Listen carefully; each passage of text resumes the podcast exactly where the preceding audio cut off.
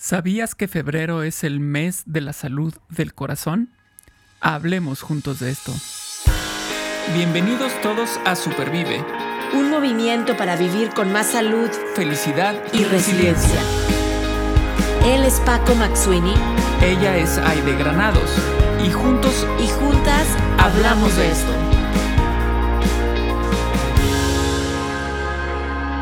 Porque valoras tu salud tanto como valoras a tu familia, Supervive es para ti.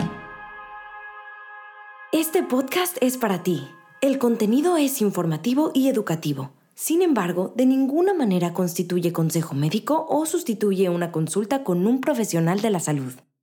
Las opiniones expresadas por nuestros invitados son personales y su participación no implica un respaldo a ellos o a la entidad que representen. Febrero, febrero, un mes que se identifica con el color rojo. Yo decidí ponerme hoy algo como rojo, anaranjado. Eh, aparte que me encanta el color, es el mes del amor y la amistad, ¿verdad? Hablamos de, del amor, la amistad, el corazón, este, este órgano eh, tan importante. Y, pero también es un mes en donde hacemos conciencia aquí en Estados Unidos de la salud del corazón. Ya tuvimos unos episodios muy, muy buenos este este mes también sobre, sobre el amor y la amistad y hoy vamos a, estar platicando con un gran amigo y un gran testimonio sobre la salud del corazón. ¿Cómo, cómo, cómo nos va? ¿De qué trata? ¿Cuáles son esas experiencias, barreras, circunstancias que muchos, muchas personas, eh, hispanos también, por supuesto, viviendo aquí en Estados Unidos, están viviendo él como hispano, viviendo en Estados Unidos, con un corazón nuevo. Nos va a platicar. Yo no quiero dar más introducción y antes de decirles quién va a estar con nosotros, quiero, quiero saludar a Paco. Paco, ¿cómo estás? Qué bonito fondo de color rojo porque este episodio se llama Con Corazón. Pues muy bien, eh, muy contento porque, bueno, estamos, estamos tocando un tema que, que va con el mes, justamente como le explicabas, pero además con un súper invitado. Muy contento por eso. Y además el rojo es mi color favorito. Este. Sí, no, no vengo de rojo hoy, pero bueno, este es mi uniforme del trabajo. Oye, trae, traes audífonos rojos y eso, eh, eso cuenta. Y, el, soporte del micrófono no se ve por, pero es rojo. entonces sí, y mi carro es rojo. Entonces sí, el rojo es un color que me gusta bastante. Exacto, exacto, exacto. Y bueno, pues por eso vamos a estar hoy platicando eh, de, esto tan importante, el mes del corazón aquí en Estados Unidos. Y es un extraordinario momento para, para hablar de este compromiso eh, con el estilo de vida, con pequeños cambios que nos, que nos quieren y nos van a llevar, por supuesto, a una vida más saludable y a una salud del corazón. Y hoy quiero presentarles a un amigo que ya conocen porque ha estado en el episodio, en el episodio de Supervive ya en el pasado. Estábamos haciendo cuentas y hace como cuatro años por ahí estuvimos platicando con un gran amigo un gran facilitador, eh, conferencista eh, internacional y definitivamente extraordinario mentor. Eh, aquí voy a decir que Roses Rojo existe gracias a esta gran mentoría que yo tuve con Adrián Cotín, que va a estar hoy platicando aquí con nosotros ya hace como unos 8 o 9 años. Y bueno, gracias, gracias, gracias Adrián por estar aquí, por venirnos a platicar de de ese gran corazón que tú tienes en muchos sentidos. Ahorita vamos a platicar y compartir un episodio con toda la audiencia de Supervive Podcast. Bienvenido. Muchas gracias, Aide. Muchas gracias, Paco. Sabes que pensaba cuando me preparaba para esta conversación, pensaba en las personas saludables, ¿no? Dejo de pensar en las personas que están viviendo un momento de dificultad o sus familiares o sus amigos, que siempre, bueno, este programa quiero que, sirva para, para colaborar con que ellos comprendan esto de que es eso de supervivir, porque muchas veces las personas no entienden por qué nosotros hablamos de superviviendo y no de sobreviviendo, que era el vocablo más conocido. Ahora, gracias a, a Aide, y a todo el equipo de Rosas Rojos se habla de supervive y de supervivir. Pero también, como decía, para las personas saludables, que están interesadas en tener una vida, una vida plena y en conocer algunas estrategias que les permitan eh, alcanzar esos, esos propósitos de vida, esos proyectos personales que se convierten en realidad solamente si tienes la salud para, para llevarlos a cabo. Entonces, aquí estoy para ustedes. Perfecto, sí, claro. Y eh, ahora sí que aquí nos queda claro que sin salud no tenemos nada, ¿no? O sea, podemos tener mil proyectos, podremos tener algunos pendientes, podemos tener por ahí nuestra este, lista, así como el bucket list.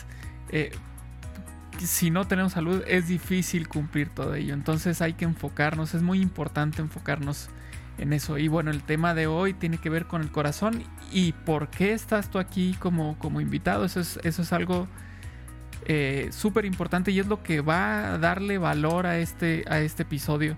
Y yo quisiera empezar con esta pregunta de ¿qué pasó con tu corazón? ¿Cuál fue eh, o cuál es tu padecimiento? Tú sabes que yo había cantado tanto la canción de Maravilloso Corazón, Maravilloso de Rafael, que yo creo que, el, universo dijo, ah, tú le tienes mucho cariño a tu corazón, vamos a ponértelo a prueba. En el año 2013 estaba yo en, muy buenas condiciones de salud, muy fuerte, muy energético. Y de pronto mm, me me dijeron, ah, no, es que tienes una alergia al polen. Así, ah, alergia al polen. Yo nunca en mi vida, tengo muchos años viviendo en los Estados Unidos. Esta, de hecho, es la tercera vez que vivo aquí y nunca había tenido alergia al polen. Entonces, oye, me estoy poniendo fifi, como dicen en, México. Me estoy poniendo muy fifi con esto del polen. estaba incómodo, la respiración, no me sentía bien pero tú sabes, eh, la, la, costumbre mía era eh, pensar que yo era Clark Kent, ¿no? Entonces, eh, no, yo no necesito, descansar, yo lo que necesito es activarme y tenía un, un contrato en, en Cancún con una empresa internacional farmacéutica para dar unas conferencias y me fui a Cancún a lo bravo. me fui y llegué a Cancún casi que Dios mío, no podía respirar. Algo estaba mal, eso no estaba bien. Por cierto, en ese evento conocí a Brenda Osnaya, la campeona mundial de, triatlón paralímpico. hemos sido amigos desde entonces y ella me veía así como diciendo, este tipo se, va a morir aquí si así como está. Y en la noche, Dios mío, qué mal me sentí, sé que me moría me faltaba el aire. Entonces eh, fui al médico y me dice, no, usted tiene alergia al polen. Ah, no, bueno, si es alergia al polen, voy a dejarme, voy a, ver. Entonces, además, la farmacéutica que, con la que estaba trabajando tenía unos medicamentos que eran de estos naturales para trabajar esos temas. Entonces yo, dame acá, yo me los tomo. en, ese, en ese viaje, en ese viaje di tres conferencias una tras de otra. Y y claro, eh, casi que, que salgo a rastra. Cuando llegué al aeropuerto de Cancún me tuvieron que montar en silla de ruedas y de ahí no me levanté de silla de ruedas más nunca durante no sé cuántos años. Llegué aquí a los Estados Unidos, entonces ya no era alergia al polen, algo está aquí mal entonces vamos al médico y dice, no, no, que tienen una bronconeumonía. Ah, sí, bronconeumonía, se me puso la cosa peor. Y resulta que eh, me ponen los medicamentos y nada que mejoraban, nada que mejoraba. Total es que voy a mi cardiólogo y me dice, perdón, no, voy a mi médico internista y me dice, no, tenemos que ir al cardiólogo, esto está, esto está raro, vamos al cardiólogo que quedaba en el consultorio del frente y de ahí salí con un diagnóstico. Usted tiene una insuficiencia cardíaca provocada por un virus, probablemente. Ni siquiera era por, tú sabes, por obstrucción, por problemas de mala conducta, vamos a decir así, alimentaria, ni nada, por el estilo. Un virus, parece, eh, lo que eh, ellos decían que era idiopático. Cuando los, médicos no saben eh, darle un, una, definición. Una respuesta a uno, le dicen que es idiopático. Total es que de allí terminé eh, con, un, con ese diagnóstico de insuficiencia cardíaca y el factor de eyección cardíaca cayó a 10%. Eso e, era una cosa insostenible. Entonces, una persona normal tiene un factor de eyección cardíaca del 60%. Y yo tenía 10. O sea, puede imaginar aquello. Total es que terminé en quirófano con, un marcapaso. El marcapaso funcionó ese día y yo me sentí, Dios mío, por fin pude respirar, qué bien esto. De hecho, salí del quirófano pidiendo comida y de salir del hospital y nos vamos a celebrar y nos fuimos a un restaurante a celebrar porque todo estaba ahora resuelto con el marcapaso. Llego a mi casa, Pi, pi, pi, hice como el teléfono, aquellos teléfonos que te decían piru, piru, piru, piru. Y no, no, fue que se desajustó el marcapaso. No vamos para ajustar el marcapaso otra vez, no, otra vez a celebrar otro, otra salida. Y al, al día siguiente otra vez, piru, piru, piru, piru. No, y esto no, ah, vamos para el hospital, para el hospital y de ahí no salí. Estuve de los tres años eh, sí, subsiguientes, pasé 22 meses en el hospital, 19 veces en cuidado intensivo, con varias operaciones, algunas relacionadas con el corazón y otras relacionadas con las cosas que se iban dañando, porque cuando falla el corazón empiezan a fallar todas las cosas. Y bueno, ahí, gracias a Dios, estuve acompañado por Dios y por mi esposa, por mis hijos. Y bueno, aquí estoy. Logré un trasplante en el año 2016, el primero de enero, me inauguré con, con un nuevo corazón. Y aquí estoy. Sí, aquí comenzamos la historia de nuevo. Oye, qué, qué historia. Eh, y bueno, conociéndote y viendo todo lo que habías hecho antes, que es como un antes y un después, bueno, ya tú nos dirás, ¿no? O sea, un nuevo corazón, em, lo que has hecho antes y después, en, en, verdad, a mí me habla mucho de ese amor a la vida y de ese agarrarte bien firme y de decir, vamos a ver qué, qué, qué, qué tenemos que hacer, qué quiero yo hacer. Porque tú lo dices así como el primero de enero recibí un corazón nuevo. Wow, pero eso se oye bien sencillito y como tú dices, y, creo que nos lo platicabas fuera del aire, había varias cosas como en contra, ¿no? O sea, y que ya quiero que tú nos las platiques, a lo mejor es tu edad, tú decías tu altura, em, en, fin, el, el tipo de sangre. El tipo de sangre, o sea, platícanos un poquito porque uno dice, así de fácil puedo conseguir un corazón. Me recuerdo que ya grabamos un episodio sobre, sobre la donación de órganos. Qué importante es la conciencia también de que si no hubiera sido por esa persona, tú no tuvieras hoy un nuevo corazón. Entonces, si nos puedes compartir un poco de qué significó recibir un corazón nuevo en términos, sí, a lo mejor emocionales, por supuesto, pero también prácticos.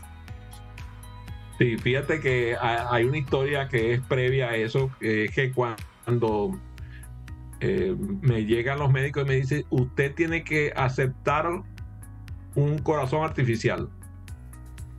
Porque la donación de, órganos está retrasado, no se sabe cuántos años va a durar usted esperando y usted no dura años, usted dura semanas.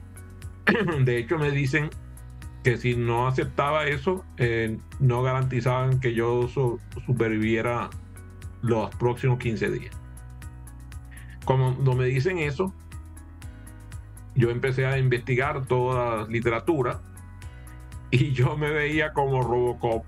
En serio, yo veía, Dios mío, me va a convertir en Robocop, me va a meter un montón de cables en una máquina, porque me iban a sustituir mi corazón por un, por un, una máquina, textualmente una máquina y un montón de cables dentro de mi cuerpo que salían por el abdomen y se conectaban con una computadora. Y yo dije, yo no acepto eso. Yo prefiero suceda lo que va a suceder, pero yo así no, no lo acepto. Total es que llegaron, tú sabes, mi esposa, los médicos, todo el mundo buscando convencerme de que aceptara la solución que me estaban planteando. Y bueno, fue mi hijo Andrés Miguel, mi precioso hijo Andrés Miguel, que me dijo, papá, tú nos has enseñado a nosotros que tenemos que tener esperanza, que tenemos que tener fe en Dios. Y lo único que yo te pido es que seas coherente con lo que tú nos has enseñado. Y entonces, bueno, eh, ante semejante declaración, pues lo contundente, acepté que me, me operaran y me colocaran el corazón artificial. Esa operación fue muy fuerte, muy fuerte. No quiero, no me atrevo a, presentar gráficas que tengo de, de, la operación porque es demasiado fuerte para, no importa ni siquiera que lo vean adultos ya formados, o cualquier persona que ve eso, que no está preparado para presenciar ese tipo de escena, es demasiado fuerte. Total, empieza toda la, el, el, funcionar el, el, corazón, eh, aceptar la, el, aparato y ya estaba ya en proceso de, de adaptación y de aceptar el aparato del cuerpo y de pronto mi esposa se acerca y me dice, mi amor, ¿y qué esta, esta bolita que tiene ahí en el pecho? No la, no la había visto. Y se acerca y la ve y dice, después déjame llamar a la enfermera. Llama a la enfermera y la enfermera viene con un, con un hisopo y viene a revisar y dice, llamen a los doctores. Y llegaron los doctores y dijeron al quirófano de nuevo y vamos, me había infectado la, la operación y tuvieron que volverme a abrir completamente, como decimos nosotros en Maracaibo, una raja en el pecho, así tú sabes. Como si me hubieran partido con un machete y quitar toda la infección que estaba ahí.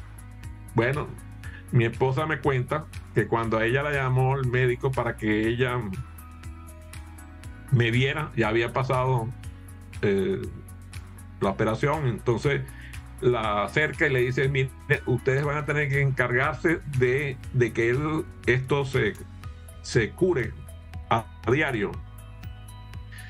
Y cuando me ve, yo tenía en el pecho un hueco del tamaño del puño de mi esposa. Un un orificio que había el puño de mi esposa. Y mi esposa casi se desmayó. Del susto se desmayó. Entonces bueno eh, ahí empieza la conversación. Entonces Andrés Miguel mi hijo tú sabes ese, es todo terreno dice yo me ocupo de mi papá. Yo lo voy a curar y bueno cuando cuando lo hizo la primera vez le digo a la mamá, no mamá, no puedo con esto, es demasiado para mí, demasiado. Y tuvimos que eh, tener asistencia de un enfermero que llegó mágicamente a, curarme, entonces venía prácticamente eh, a la habitación primero y después cuando me trajeron a la casa. A mí me encantó cuando Idea hablaba de, que yo era su mentor porque quizás muchas veces a nosotros se nos olvida que la mentoría que yo le hice a Aide se la hice cuando estaba en, esta situación de salud. Y eh, muchas veces la, mentoría se la hacía desde el hospital. Sí, eh, claro, con la máquina conectada, yo me acuerdo perfecto. Pero fíjense, Adrián, Adrián dando lo mejor de sí. y muchas personas que siguieron recibiendo mentoría frecuente, los conferencistas que se forman conmigo, las empresas que que se, se dejan asistir por mí, muchas personas no sabían que yo estaba atendiéndolas desde la cama del hospital. Muchas veces, como dije, tuve 19 veces en cuidado intensivo. Muchas veces estaba en cuidado intensivo y estaba atendiéndolos eh, por vía remota. Todavía no existía Zoom, pero existía Skype. Y existía el teléfono. Entonces, eh, yo atendía a mis, a mis mentoreados con, por, a distancia.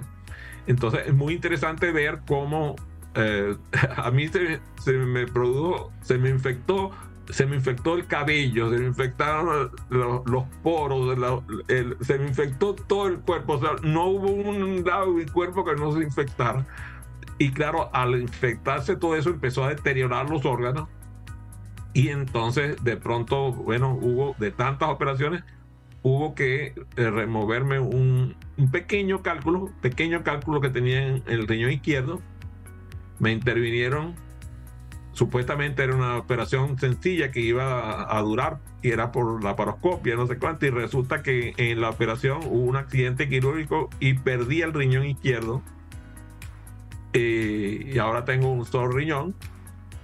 Y el riñón del lado derecho, de tantas infecciones y tantas cosas, cuando salí del hospital salí con 50% de funcionamiento del, del, del riñón derecho. Entonces, claro, eso tú sabes, la gravedad de, que pasó con esa operación de, la, riñón fue terrible. Pasé los momentos más extraordinariamente graves que tuve durante esos años en el hospital. Eh, horrible porque tuve que tomar medicamentos que produjeron daños muy graves en mi psique. Eh, de hecho, yo tuve un stroke, tuve un accidente cerebrovascular estando hospitalizado, que gracias a Dios, eh, por lo menos hasta ahora no ha, no ha revelado secuelas, pero sin lugar a dudas eh, debe tenerlas en alguna forma. Entonces, digamos, lo único que me salió fue, me faltó fue salir embarazado durante el proceso que estuve, estuve allí, porque de verdad me pasó de todo. Pero lo interesante es que lo bueno es que uno no nace solo. Uno nace en comunión. Y entonces eh, allí es donde se prueba las amistades, ahí es donde se prueba el amor de, pareja, el amor entre esposos, el amor de hijos. Ahí se prueba todo. Y entonces eh, una cosa que es importante es que para mí, todo lo que pasó es la demostración del amor profundo por mi vida. Eh, y allí está la primera, la primera cosa que le digo a, quienes nos están escuchando. Que busquen eh, guías espirituales y que se acostumbren a orar. Si no creen un Dios, no se preocupen, oren igual. Y en el caso mío, yo soy católico y soy de los que cree que la fe en Dios da sentido y objeto a mi vida. Y esa fe se probó durante esos, esos años. Porque todo estaba en contra. La edad, el tamaño, el tipo de sangre, las condiciones económicas. En, eso, en, ese tiempo que yo estuve hospitalizado se, se gastaron más o menos 2 millones 600 mil dólares. Yo tenía cobertura de seguros, parte de la cobertura de, esto lo, cubrieron los seguros, pero a mí me quedó una deuda de más de 600 mil dólares. Y bueno, ahí aparecieron los, los amigos verdaderos, ahí apareció la familia que, que se preocupa. Ahí, ahí estuvo mi esposa con una dedicación admirable. Si yo estaba enamorado de mi mujer, de verdad, hoy tengo que decir que, que no hay mejor mujer que mi esposa. Y la diferencia en tener, entre tener wife y tener spouse es enorme. En español se usa la misma palabra de wife y spouse, pero en inglés no. Entonces yo descubrí lo que es tener spouse, una esposa que estuviera al lado mío. Y busqué la guía espiritual de, mucha gente. Por ejemplo, yo le decía a las enfermeras, si pasa por aquí, por, por esta ala, pasa un capellán, de cualquier denominación, usted le dice que venga a mi cuarto. Ya fuera rabino, sacerdote, pastor, de cualquier denominación, el que sea capellán, que pase por aquí. y hubo momentos en los cuales en mi habitación estaban cuatro personas que tenían la condición de capellán. O sea, tuve una capellán mujer rabino. Poca gente sabe que existen mujeres que son rabinos. Bueno, esta es una denominación de mujeres rabinos. Estuvo un pastor anglicano, un pastor de Jesucristo de los últimos días y un sacerdote eh, católico. Estaban a la misma vez en mi cuarto y el, uno de los pastores condujo la oración para, y la hicieron ellos. Y las personas que estaban cerca se acercaron y oraron con, con, con ellos con, por mi salud y por la salud de los que estaban en, ese lugar. Y entonces tú dices, wow, o sea, eh, la guía espiritual es fundamental y hay que buscarla. O sea, yo le decía a cualquier hora, no importa la hora que venga, que entre. Y eso fue fundamental para mí. Y de hecho terminé con amistad con algunos de ellos que se hicieron habitué conmigo. Wow. Es que qué testimonio tan tan tan fuerte y a la misma vez tan bonito. O sea, tantas cosas que, que se aparecieron en, en, tu vida. Que a ver, eh, pienso yo que se tenía perfectamente la oportunidad de decir, eh, porque a mí, de quejarse, de, de, con, de amargarse de cierta, de cierta manera. Y creo, creo que incluso pudiera estar perfectamente justificada. O sea, no era cosa fácil lo que se estaba viviendo. Sin embargo, tanto tú como tu entorno se movió por otro camino. Eh, se movió por un camino de esperanza, por un camino de amor, que yo estoy seguro que, eso fue gran parte de lo que te tiene aquí, de lo que te tiene aquí hoy. Eh, hace, hace poco estaba hablando con, mi papá, eh, con, con, la familia, con respecto a este tema de la inteligencia artificial y todo lo que tiene ahorita, lo que está mucho de moda, ¿no? Y, y uno, de las, uno de los usos a los cuales se les está se les está haciendo mucho ahínco con la inteligencia artificial es a los usos médicos. No, pues es que ya te va a poder diagnosticar más fácil y esto y lo otro y más rápido. Y, me acuerdo que, en esa plática yo dije, es que yo, si hay una duda que tengo en ese, en ese aspecto, en la cuestión médica combinado con inteligencia artificial, es la falta de este espíritu humano que, te lleva a creer en las cosas que parecieran imposibles. ¿No? O sea, una inteligencia artificial en ese momento cuando te sucedió todo esto hubiera hecho sus números y hubiera dicho, a ver, ¿qué edad? ¿Qué tipo de sangre? ¿Qué altura? ¿Qué probabilidad hay de, tener un, corazón disponible? ¿O que la computadora le funcione? ¿O que sobreviva este, a esas infecciones, ¿sabes qué? Ya no tiene, no tiene sentido seguir. No tiene sentido gastar dinero en, en esa persona. Eso, eso sería lo que una inteligencia artificial te diría, porque finalmente son números y son fríos. Sin embargo, las personas, los doctores, por ejemplo, las enfermeras, la familia,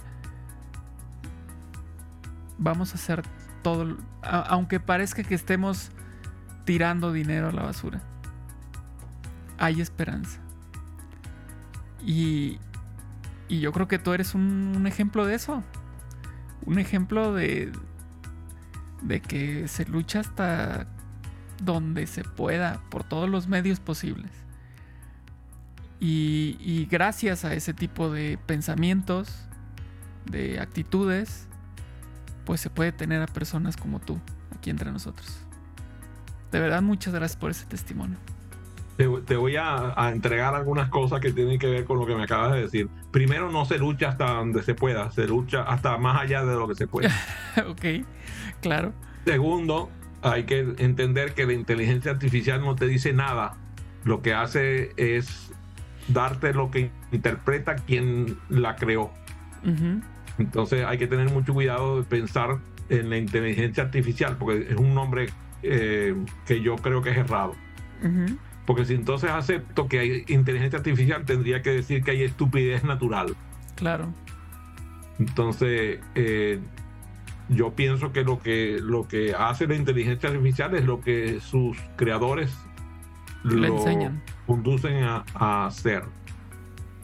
Después te, quiero decir que a mí me, me hace mucha gracia pensar en que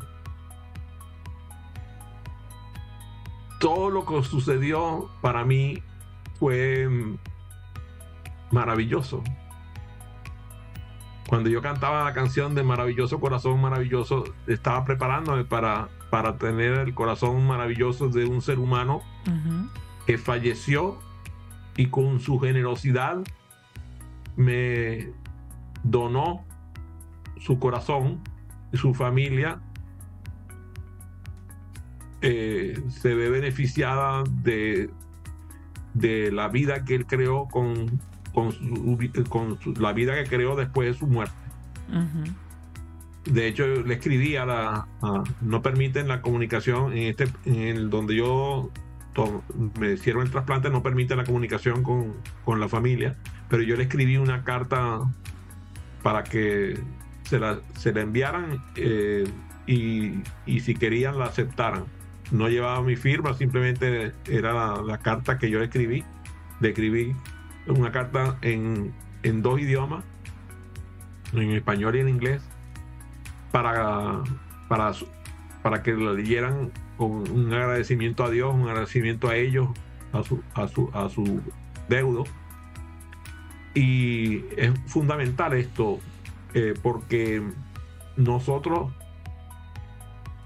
tenemos un, proceso en el cual eh, invitamos a quienes desean acompañarnos durante el proceso estamos viviendo. Si no hacemos eso, es muy probable que no sobrevivamos. Y nosotros, eh, eh, algunas hablan de los stakeholders, ¿no? Aquí los stakeholders son todo el que tiene alguna forma de conexión contigo. Entonces, encontrar la creación de conexiones con todo lo que te rodea es una garantía para supervivir. Si nosotros invitamos a la gente que te desea acompañar a que vengan a ti y descubrimos la relevancia de lo que vamos aprendiendo y lo vamos compartiendo, entonces las cosas empiezan a suceder distintas. Déjame contarte algunas historias relacionadas con esto. Por ejemplo, cuando yo llegué al hospital donde me hicieron el trasplante, la primera vez, llegué en una ambulancia, en una emergencia muy fuerte, eh, me estaban trasladando de, otro hospital y llegamos por, por un, un lado que los conductores de la ambulancia, los enfermeros que venían en la ambulancia no conocían se metieron por un lado que no conocían el hospital. El hospital es enorme, de un tamaño de una ciudad. Y pasaban pasillos y pasillos y pasillos. Lo único que yo veía eran luces, luces de neón y paredes, luces de neón y paredes. No veía más nada. Era, era horrible. Era como si estuviera en, un, en una especie de túnel sin fin. Como una especie de, de, de, de, de estas cosas donde tú te metes que no puedes salir. y de pronto llegamos al área de cardiología y hay una chica hermosa, bella, que dice, Señor Cotén, bienvenido, lo estaba esperando, todo está bien. Wow, o sea, en serio. Esa es la enfermera. O sea, yo dije, un ángel, Dios mío. Apareció un ángel. Caitlin se llama la chica. nos hicimos amigos y mantenemos, de hecho, eh, el lunes le envié un mensaje de texto saludándola a, a Caitlin. Después se hizo amiga de mis hijos. Una enfermera como no hay dos. O sea, es la enfermera. Y además, ¿qué pasó? Que yo fui vinculándome con todo el que trabajaba en el hospital que tuvo contacto conmigo y lo saludaba por su nombre. A los que trabajaban en la limpieza, el mantenimiento, a los técnicos, a los enfermeras, enfermeros, a los médicos de todas las especialidades y de hecho pasaba mucho, pasó mucho durante mi estado que venían los, grupos de médicos, por ejemplo, los eh, grupos de psiquiatras, venían la cabeza de psiquiatría con todos los eh, médicos del departamento a visitarme para, para entender cómo era, cómo era que yo estaba en las condiciones anímicas que, que, que, tenía. Porque eh, querían que, eso lo entendieran los, los, los, médicos para poder eso compartirlo con otros pacientes, porque era, era un poco anormal aquello de, de esta persona que está en, en celebración. Además, yo busqué toda la, eh, toda medicina alternativa posible. Lo único que no me permitieron fue el uso de acupuntura, estaba prohibido en el hospital. Pero todo lo demás, todo lo que se te ocurra, vinieron a mi cuarto. Llegaban personas, por ejemplo, que interpretaban el arpa, la guitarra, el piano, a tocar música barroca en mi habitación y todo eso lo miraban el resto de los pacientes. muchos pacientes dijeron, no, si, a él se lo traen, que lo traigan a mí después. Y eso fue muy interesante también, porque entonces eh, las cosas fueron ocurriendo. Entonces yo, todo lo que había aprendido sobre aprendizaje acelerado, sobre su gestología, sobre su gestopedia, todo lo apliqué en el proceso de, de mi salud. El día que me tras transfieren de cuidados intensivos después del trasplante a mi habitación. Yo llego a mi habitación y, y le digo a la enfermera, me quiero parar, quiero caminar. la cara de la enfermera fue de Pablo. ¿Cómo que se quiere parar? Quiero, me quiero parar, quiero caminar. Y bueno, con aquella cantidad de tubos, con aquella cantidad de, de frascos guindados por todos lados, con dos enfermeras una al lado de otro, yo me levanté y salí al pasillo a caminar. Y cuando salí al pasillo a caminar, como estábamos al lado del estadio de los Orioles, yo canté Take Me Out to the Ball Game, la canción del béisbol. Del béisbol. Mira, esa gente estaba que se partía de la risa de ver que un tipo que está recién trasplantado estaba cantando una canción como esa en el, pasillo del hospital y todo el mundo estaba celebrando. Y fue muy interesante eso. Yo salí del hospital nueve días después del trasplante, por mis propios medios. Fue, después de que me pasaron a, la habitación y que hice esa salida, empecé a ir al gimnasio del hospital.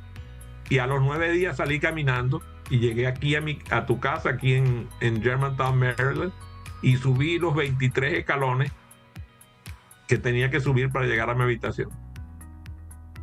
A los dos meses di mi primera conferencia. A los tres meses salí de viaje a dar un circuito de conferencias internacionalmente. La gente no podía pensar que eso se podía hacer, que una persona con un trasplante podía hacer eso. me, me dejas como unas bueno, muchas reflexiones, por supuesto. O sea, esta historia la he escuchado y la vuelvo a escuchar y se vuelvo a quedar con, como, decimos, con la boca abierta, ¿no? Y viviendo contigo como cada... Por eso te preguntaba, más detalle, más específico, porque esto es, es complejo. O sea, estamos hoy haciendo conciencia de la salud del corazón, sea por un virus, sea por estilo de vida, sea por muchas otras razones. No, no, no queremos estar donde tú estuviste, pero tu ejemplo nos deja claro que el amor a la vida rompe cualquier paradigma, rompe cualquier determinismo, ¿no? Eh, es, es, para mí el ingrediente perfecto y primero para, para supervivir, el amor a la vida, el decir sí puedo, ¿no? Y creo que todas estas cosas que nos platicas que alguien podría decir, tú decías que anormal, o los doctores vienen y dicen, ¿qué le pasa a este señor? Vamos a ver qué cosas diferentes están haciendo pues para replicarlo, ¿no? Me hiciste pensar en, un famoso libro de pacientes de cáncer que se llama como um, cáncer against all odds. O sea, aun cuando todo está así de como decía Paco, ya los números, los datos, esa persona sale y sale y sale bien.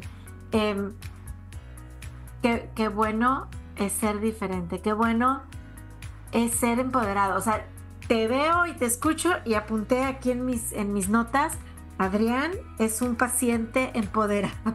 o sea, estudiaste, preguntaste, expresaste lo que querías, me quiero parar, ¿no? Quiero caminar. Aplicó, eh, la... aplicó su conocimiento, sí. Tu conocimiento que si la No solamente eso, sino que si no lo hacía yo, lo hacía mi mujer. Ah, y si no lo hacía mi mujer, lo hacían mis hijos.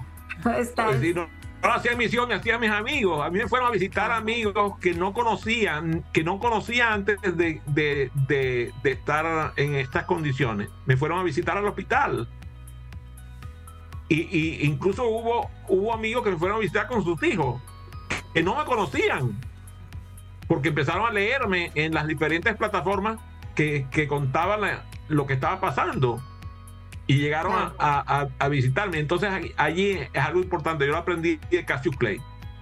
Eso que acaba de decir ahorita lo aprendí de Cassius Clay.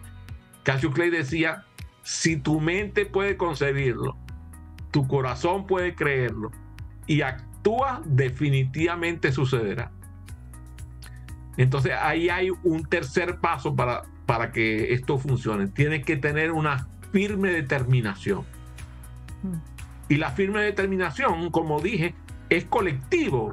Si mi esposa no hubiera dicho sigue adelante, si mis hijos no hubieran dicho sigue adelante, si la gente que eran mis amigos no dijeran sigue adelante, y hubiera tenido yo más bien una voz sugestiva que dijera, tú no puedes, vas a fracasar, no va a suceder, te vas a morir, porque eso lo llegaron a decir personas. Y yo, sin creer que, que yo lo estaba escuchando, este no sale de aquí, este no sobrevive. ¿Para qué voy a darle dinero si eso es como votarlo? Porque ese, ese, dinero no, no, va a servir para nada. Entonces, eh, eh, si yo no lograba desugestionarme de, de las cosas que eran perversas y sugestionarme positivamente con lo que me decía quienes me, amaban, entonces... Y cuando a mí me faltaba la voluntad, por ejemplo, para hacer ejercicio, para caminar, ahí estaba, ahí estaban mis, mis médicos, ahí estaban mis enfermeras, ahí estaban las personas que incluso habían personas que trabajaban en limpieza que llegaban en la madrugada, como sabía que estaba desvelado, a hablar conmigo. Después todo, todo ese, conglomerado de gente me motivaba a que no me dejara de mover. Porque dejarse de mover es morirse. Cuando tú estás eh, con una condición de salud, óyeme bien, así sea mover las pestañas, que es lo único que puedes hacer, tienes que hacerlo. No permita que nadie vaya a tu habitación con un mensaje deteriorante. Y, si es posible que te pongan, que te pongan eh, películas de, de, romance y de, de, comedia. De, comedia y de caricatura, que, o sea, y tú dices, no, no puede ser. Sí, claro que puede ser. Claro, claro. Porque eso reduce el estrés. Al, reducir el, estrés, eh, fortalece el sistema inmune. Entonces, por eso ah, tiene que ir gente a cantarte, tiene que ir gente a, tocar instrumentos musicales excelsos para que tú te oxigenes. Exacto. Y se fortalezca todo tu sistema de creencias porque no hay, más, no hay un elemento de cura más importante que la creencia. El credo, el credo que nosotros profesamos, es, el, es lo que nosotros nos sostiene. Yo creo que la fe en Dios va a sentir el objeto a mi vida. Que la hermandad entre las personas trasciende la soberanía de las naciones. Que la justicia económica puede ser obtenida mejor por hombres libres. Claro. Que el gran tesoro de la tierra reside en la persona humana y que servir a la humanidad es la mejor obra de una vida.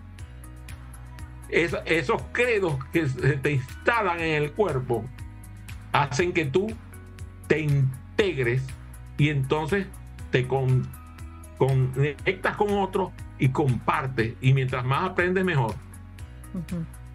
qué, qué bonito mensaje de interdependencia, obviamente de comunidad. Y tú hablabas de comunión. en esto que estás diciendo me hiciste recordar otro libro de la biología de la creencia, ¿no? Como, como esa creencia de, de Lipton, del doctor Lipton, eh, definitivamente tiene esta influencia positiva en el outcome de salud, en el resultado de salud y, con Adrián lo estamos viendo ese testimonio. Yo tengo una pregunta, vamos a decirlo así, conclusiva para, para ti Adrián y, me quiero ahora enfocar a lo mejor en, de ocho años hacia acá, o sea, saliste, diste las conferencias, ya fuiste, regresaste, volviste, eh, yo te sigo siguiendo en redes sociales, como, como tu vida, tu familia está creciendo, me, da muchísimo gusto. Pero quisiera, si nos puedes platicar cómo has integrado tu supervivencia con un estilo de vida saludable o más saludable. ¿Lo has emparejado? ¿Te ha servido el comer bien, el, cuidar tu mente, tu espíritu, actividad física? Muy bien algunas, algunas cosas que son secretos. Por ejemplo, yo como de una manera disciplinada. A las 6 de la mañana tomo mi desayuno. A las 12 del mediodía tomo mi almuerzo, que nosotros llamamos el almuerzo, lo que ustedes llaman la comida. Y a las 5 de la tarde, a más tardar, tomo mi último alimento. Es el último que hago. Después hago ayuno durante 13 horas. Además, el plato lo tengo establecido. Yo como cinco frutas, ocho vegetales al día. Evito las frituras lo más que puedo. Y yo vengo de la ciudad de las frituras, igual que, muchos de ustedes que son de origen mexicano, que les encantan las frituras. Y yo soy de Maracaibo, así que en Maracaibo la fritura es una forma de vida. Pero yo eh, por ejemplo, cero condimentos, no como sal, solamente la sal que es propia del alimento que, viene contenida. Además, busco que durante la comida eh, desaparezca el teléfono celular, desaparezca cualquier cosa que me altere. Cada vez que me llevo un bocado, termino el bocado y pongo el cubierto sobre el plato. Tomo el bocado, dejo el cubierto sobre el plato. O sea, tengo. Yo no, no, no conozco eso de comer apurado, no existe para mí. Prefiero comer poco para no comer rápido. Mi, yo tengo mi manager, de, mi gerente de eh, de medicación, mi esposa, es implacable. Los medicamentos, tomo 14 medicamentos diariamente. Los tengo totalmente programados en los horarios correctos. Por ejemplo, ya yo los medicamentos que voy a ingerir mañana por la mañana, antes de desayunar, los tengo colocados, listos para tomarlos después lo que tomo después de, del, lo que tomo durante la comida y de lo que tomo después de la comida. O sea, los tengo totalmente programados. Además tengo a una señorita que no puedo nombrar porque se activa, está aquí, escribe A-L-E-X-A. Entonces, esto está anunciado. Ella, ella inmediatamente me anuncia, te toca tal cosa, te toca tal otra. Disciplina con la alimentación, disciplina con los medicamentos, disciplina con el ejercicio. Yo me levanto y después de la higiene agarro y hago ejercicio. O sea, salgo del baño, me voy al cuarto y hago ejercicio en el cuarto. O sea, si por algún acaso, como está, tú sabes, ahorita estamos un poco duros con el infierno, entonces salir al gimnasio no, no precisamente muy fácil para mí, entonces hago ejercicio aquí en la casa. Ese ejercicio no hay quien me lo quite. Además, aquí tengo las bandas de elástica para hacer ejercicio, tengo las pesas aquí atrás ah, para hacer ejercicio y eso es fundamental, el ejercicio. Entonces, además, hago meditación todos los días. Hago ejercicio de visualización creativa todos los días. Leo todos los días. O sea, utilizo mi cerebro con todo su poder. Utilizo mi mente con todo su poder. Utilizo todas mis inteligencias con todo su poder y tengo una premisa fundamental. Lo que existen no son problemas, son ausencia de herramientas. O sea, cuando yo veo algo y dicen, eso es un problema, no, yo no, eso no es un problema, lo que falta son herramientas, vamos a buscarlas. Los obstáculos son para ser superados y entonces allí hay una frase que uso una opción es mejor que ninguna, varias son mejor que una. Y la vida no te deja nunca sin opciones. Incluso cuando alguien me dice es que no tienes otra opción, le digo sí hay. Cuando me preguntan cuál es, le digo no sé, pero, pero hay. Y la voy a buscar. Porque la vida no te deja nunca sin opciones y una opción es mejor que ninguna y varias son mejor que una. Esas son frases importantes. Entonces allí aparece una herramienta permanente que es el uso de sugestiones. Tengo sugestiones verbales, sugestiones no verbales, sugestiones vocales, sugestiones no vocales y las mezclo. Y tengo listas enormes de sugestiones. Si tú, como me sigues por mis redes, sabes que yo me, me sugestiono sugestionando a los demás.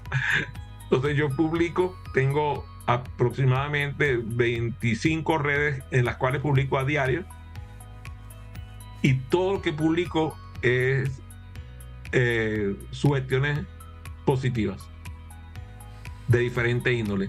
Algunas son sugestiones personales, otras son sugestiones colectivas, otras son sugestiones familiares, otras son sugestiones organizacionales, pero siempre publico sugestiones abundantemente.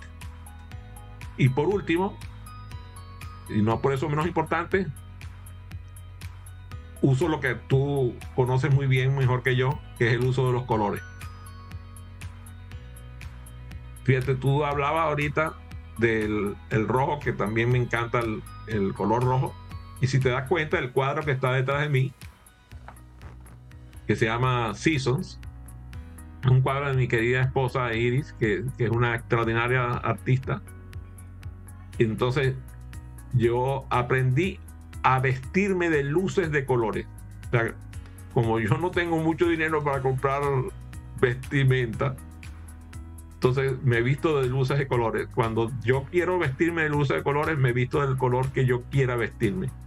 Normalmente me visto de los colores que más me gustan, como son el rojo, el azul, el rosado, el amarillo, el magenta, el, no me acuerdo cómo se llama, vermilion. Dios mío. Es como un moradito. Ah, vermilion. ¿Vermellón no será? Sí, sí. ¿Cuál es, cuál es, ¿Cómo se llama ese color en español? Vermellón. No sé. Ah, se llama así igualito en español, vermillón. Ah, vermilion se llama en, inglés. El vermellón es como un rojito. Sí, pero es un rojo muy especial. El, rojo de, la China. El rojo de la China. Yo lo llamo así, el rojo de la China porque es el color que más se usa en, China. Como el de los cardenales, las, las aves. Eso es. Entonces, eh, como yo eh, me he educado en visualización creativa, yo me visualizo vestido de, de luz. Y eso es, por cierto, no, no, no creo que haya comentado esto antes es importante para mí. Reconocer que yo tengo el derecho a equivocarme y el derecho a cambiar de opinión. Y entonces aceptar, reconocer, aceptar y ser paciente con mis emociones, porque antes no la tenía. Yo, yo era de los que rezaba, Señor, dame paciencia, pero la quiero ya. Excelente. Wow. Este, este, este episodio es, es, de esos episodios en los que eh, uno se queda con un montón de cosas para reflexionar. Es un episodio lleno de frases. Un episodio que tienes que escuchar una y otra y otra vez. Y ponerle pausa. Y reflexionar sobre ese tema en particular. Y poner el play. Y seguir escuchando y seguir disfrutando. De verdad, muchísimas gracias Adrián por este, por este gran regalo que nos diste el día de hoy y que lo bonito de que, de que esté grabado aquí con este, como este podcast y que se suba a las redes es que se queda ese mensaje ahí por mucho tiempo. ¿Cuánto? No lo sé, porque no sabremos cuánto tiempo vivirá Spotify, por ejemplo, ¿no? Pero, pero va a quedar mucho tiempo en las redes y va a quedar mucho tiempo disponible para que las personas den con este mensaje ven con estas ideas, con estos conceptos y apliquen lo que más les convenga, lo que más les acomode para su estilo de vida, para su situación personal, para lo que sea en el que estén viviendo en ese momento, seguramente va a haber algo, seguramente va a haber algo de lo que se dijo aquí que les va a ser de muchísima utilidad. en el futuro el Internet no va a existir. Va a existir un, una supranet, un supernet que está, va a estar basado en, en el espacio porque el, riesgo de perder las nubes que operan actualmente es, enorme.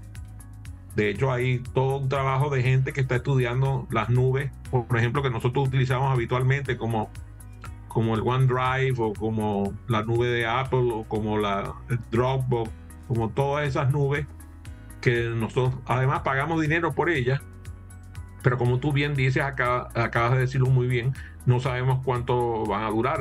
Entonces, eh, cuando pensamos, por ejemplo, que, que mucho del conocimiento humano que existía hasta la biblioteca de Alejandría, aquí por cierto tengo un libro que se llama eh, el, incendio de la biblioteca de Alejandría, eh, cuando sabemos que en la biblioteca de Alejandría se perdió gran cantidad del conocimiento producido hasta entonces, y que además hay un, tengo otro libro que se llama la, eh, la, destrucción de los libros, la cantidad de libros que se han destruido por diferentes estupideces del ser humano. Entonces, sabemos que el humano tiene que lograr la manera de preservar el conocimiento de una forma que no tenga sensibilidad de política ni tenga sensibilidad por, por cuestiones de, que pueda caer en las manos inadecuadas. Así que pensando en, en, el, en, el, en el hombre dentro de un millón de años, que no sabemos si siquiera que si, porque somos la, la, especie que hasta ahora ha sobrevivido menos tiempo. Entonces eh, tenemos que pensar en, cómo consentirnos para preservar muchas de las cosas, por ejemplo, que tú acabas de decir, o sea, los testimonios que se han grabado en, esta, en, este, en este podcast y tanta cosa maravillosa que, se ha producido. Y, ahí es importante, mm, mm, yo no llevo uh, récord de asuntos desagradables, pero sí llevo récord de cosas agradables y encuentro en, enfocarme en todo lo positivo que voy logrando. Así es. Wow, pues gracias Adrián. En verdad que el gracias como que siento como que me hacen falta palabras para decir gracias nuevamente por todas estas reflexiones, por hacernos conciencia de las enfermedades del corazón, físicamente hablando. Después vamos a grabar otro emocionalmente hablando, de todo lo que está... en nuestro poder para, para sumar a nuestra salud, que a veces decimos, tú, tú hablabas de opciones y, uy, no, esas están inalcanzables o, muy caras o lejos de mí. La, la, realidad es que todo empieza por ese, esa determinación, ese amor a la vida, esa disciplina y eso no cuesta.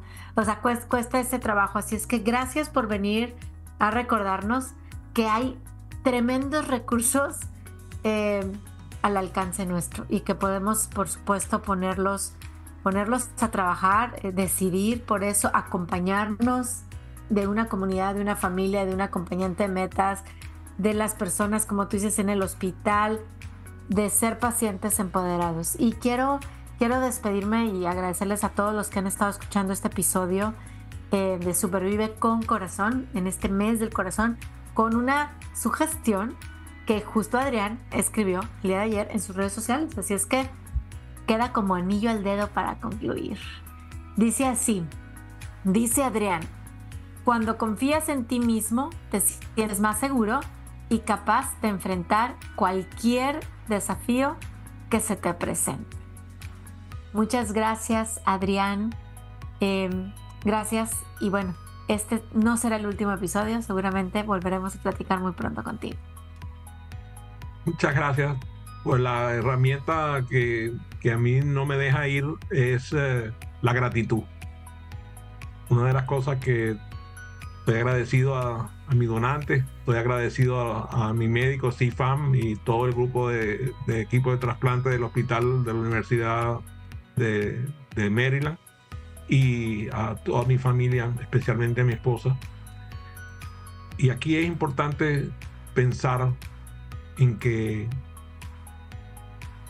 agradecer con frecuencia es lo mejor que puedes hacer después de que pasa un evento como lo que me pasó. Así que aprovecho para agradecerte a ti, Aide, para agradecerte a ti, Paco, por esta oportunidad de conversar con, su público.